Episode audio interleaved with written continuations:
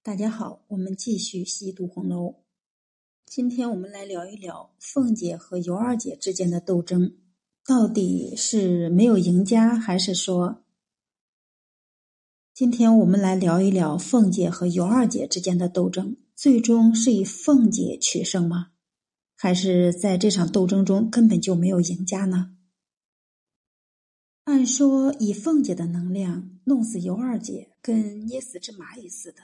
但是凤姐弄死尤二姐的过程却是迂回曲折，她几乎是做了全面动员，向上欺瞒贾母，让贾母站在她这边；向下动员他的心腹奴仆，让他们挑唆尤二姐的未婚夫张华告状，要求把尤二姐判给张华。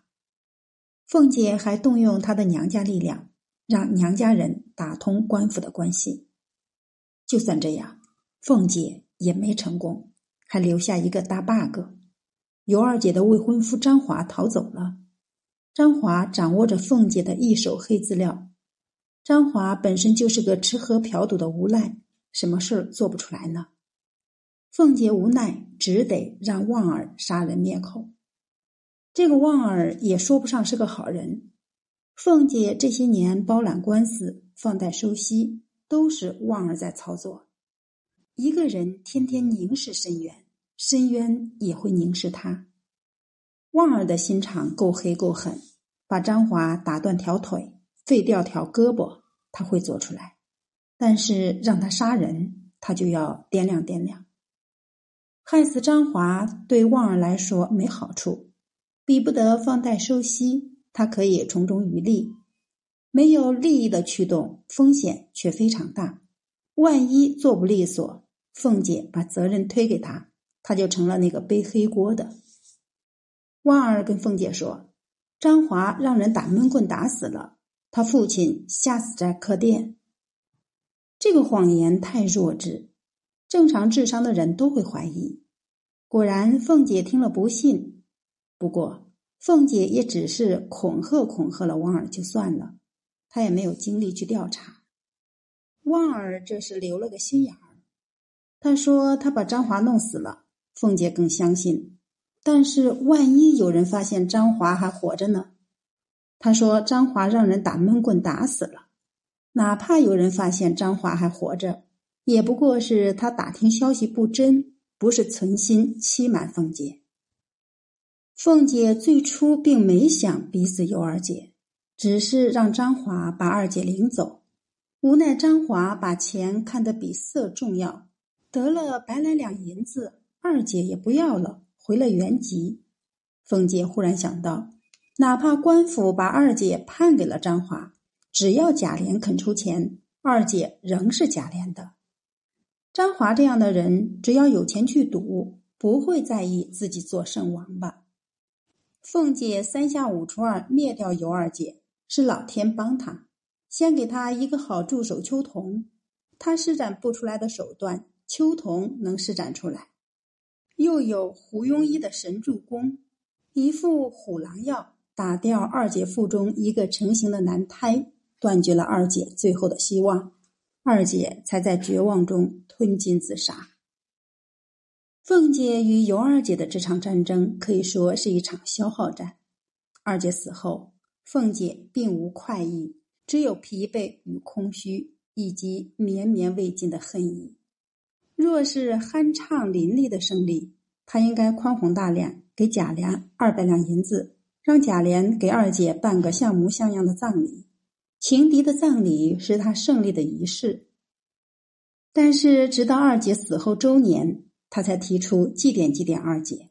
那时，估计他的恨才消了吧。这一年里，凤姐一直记着二姐，哪怕二姐的肉体消失，不再对她产生威胁。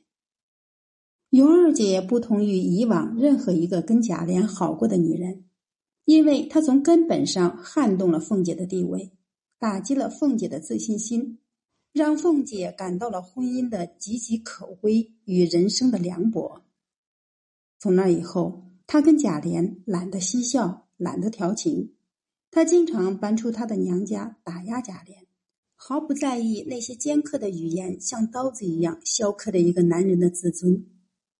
在贾琏没把她休回娘家之前，她在心理上已经回归了娘家。说起来，凤姐也是个薄命寺里挂名的女子，看上去上苍厚爱她，家世、美貌、智商、情商都给了她，可就是没给他旺盛的生育力。他跟贾琏结婚将近有十载了吧，仅有乔姐一个女儿。这次小产以后，他的身子许久没恢复过来，以后不要说生儿子。女儿怕是也生不出来了。穷汉娶妻，稀土有人洗衣做饭，缝缝补补；豪门少爷家中奴仆成群，洗衣有洗衣工，做饭有厨子，缝衣有裁缝，就图老婆那点豪门血脉，生不出儿子，这是凤姐的致命伤。有个木桶理论说，决定一个木桶装多少水的。不是那根最长的木条，而是那根最短的木条。这个最短的木条，就是我们说的短板。对凤姐来说，不能生儿子这个短板，让他一切努力化为乌有。凤姐为消灭二姐这个情敌，做了这么大的局，费了这么多钱财，只因主流力量都不支持她，她只能调动边缘力量。边缘力量是有限的，十个望儿、庆儿跑前跑后，不如贾母、王夫人一句话管用。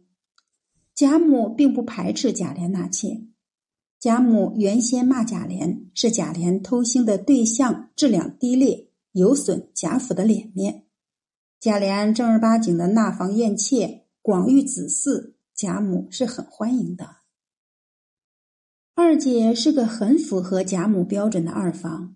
她是宁国府大奶奶尤氏的继妹，美艳温柔，家世、相貌、性格样样拿得出手，贾母一见赞不绝口。贾母爱凤姐，更爱贾府。贾琏与凤姐谁更能代表贾府的利益？答案不言而喻。王夫人是凤姐的姑妈，姑妈当然偏向亲侄女儿。可是王夫人一生最重名声体面，她自己被赵姨娘折磨的几近发疯，还咬牙容忍呢。在她看来，凤姐生不出儿子，还不给丈夫纳妾，是有损名声体面的。听闻贾琏纳了个外室，她不为贾琏欺瞒凤姐而生气，而是为凤姐宽宏大量的把二姐接进来高兴。凤姐能依靠谁呢？最贴心的平儿，最终都站到了尤二姐那边。凤姐的悲剧天注定，二姐的悲剧何尝不是？她生在一个不上不下的家庭，十几年里两次丧父，先是死了亲父，后是死了继父，生活一落千丈。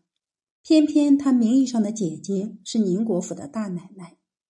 他们母女因着姐姐的缘故，经常出入贾府，跟贾府的太太小姐们平起平坐，心理上感觉是这些太太小姐中的一份子。其实跟刘姥姥一样，都是打秋风的穷亲戚，只不过刘姥姥偶尔来打一次秋风，他们母女却寄生在宁国府上。即使贾珍、贾琏人品端方。没有垂涎二姐、三姐的美貌，二姐、三姐的命运也好不到哪去。嫁人就是个难题，嫁给穷汉不甘心，金杯玉盏，佳肴美馔，都是见惯吃惯的。一脚踏进一个吃不上饭的人家，如何受得这苦？可是谁家豪门肯娶他俩呢？给贾琏这样的豪门少爷做个外室。伺机转正是唯一可行的选择。尤二姐本来就是个山寨版小姐，做个山寨版的少奶奶也是本色。只是二姐做的太急，国孝家孝两重孝，就跟贾琏偷偷摸摸做了夫妻，这样生了孩子会很麻烦，一辈子让人耻笑的把柄。如果二姐是个有主见的人，就该跟贾琏说：“必得一年之后，你除了孝，咱们才能圆房。”可是贾琏那猴急样，会等得到一年后？早不知被谁勾走了呢。二姐可是过了这村儿没那店儿了。原先跟贾蓉、贾琏打情骂俏，不顾国孝家孝两重孝，与贾琏同居的二姐，进了贾府，委委屈屈，完全没有了原先的爽利，让人想起招安以后窝窝囊囊的宋江，原先的贼胆哪去了？他们是一路人，身在下流，心向上流，没有上升途径，只能从贼路上弯道上位。只是入了编制，贼出身还是擦不去。秋桐就骂二姐先奸后娶，没汉子要的娼妇。这是撩起二姐的棕发来，你额角上刺配的字还在呢，别以为用头发遮一遮，我们就忘了。秋桐骂二姐。让人感慨万千。弄小巧借剑杀人，秋桐是凤姐借的那把剑。二姐死了，秋桐也失去了利用价值。狡兔死，走狗烹。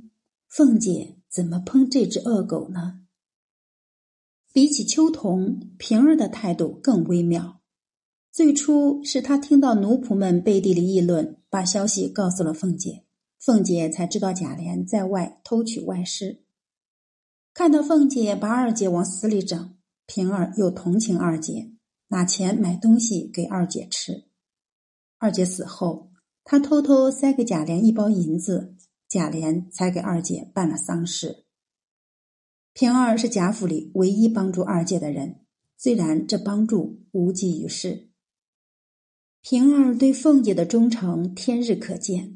但是曹公给他起的名字不是忠儿，而是平儿。比起忠，平更难得。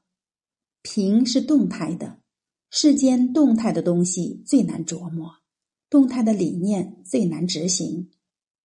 贾琏与凤姐一个俗一个威，平儿竟能在他们中间做到周全妥帖，因他善良、无私、聪明、机警。这些美好品质比例恰当，没有毫厘偏差。心理上，平儿对凤姐绝对是忠的；行动上，平儿并不完全忠于凤姐。他从贾琏的枕套里发现了多姑娘的头发，没有气愤的把物证交给凤姐。凤姐把二姐骗家来，他也没有帮着凤姐凌逼二姐。平儿不是个年轻版的容嬷嬷。而是人见人爱的平姑娘。平儿与凤姐的感情不仅仅是主仆情，其中的温暖体贴有似姐妹。乡下亲人一概无印象的平儿，自小与凤姐在一起，同生同长，同起同住，心理上他俩已经成了连体姐妹。这个世界上谁会抛弃凤姐，平儿也不会。但是，我们不要忘了，平儿终究跟凤姐不是一个阶层。平儿还有个身份是贾琏的通房丫头。凤姐对尤二姐的荼毒，让平儿难免有兔死虎悲之感。平儿对凤姐的感情要深于凤姐对她。凤姐最初只是拿平儿装门面当助手，随着她与贾琏的感情淡下去。她与平儿的感情才升上来。若是凤姐拿平儿当亲人，就不该限制平儿与贾琏交往，让平儿生下个一儿半女，平儿未来也有依靠。对凤姐来说，她生不出儿子的情况下，让平儿生个儿子是次优选择。但是凤姐并没有让平儿这么做。凤姐这一生吃了好强好胜的亏。太要强，不肯妥协；太好胜，喜欢战斗；又没文化，不知前人成败的教训，只与身边人对比。这一对比，优越感就上来了。自己哪哪都比别人强，不就是没儿子吗？我又不比你们差，不信你们生出来，我就生不出来。可是就是生不出来。贾琏手里有了一面子嗣艰难的大旗，堂而皇之的在外娶二房。大约凤姐哭向金陵事更哀时，也会后悔当初待平儿太苛刻，把这个姐妹当敌人防范。发现自己无所依恃时，什么都晚了。凤姐与尤二姐之间的这场斗争，可以说是没有赢家。好，我们今天就读到这里，下次再会。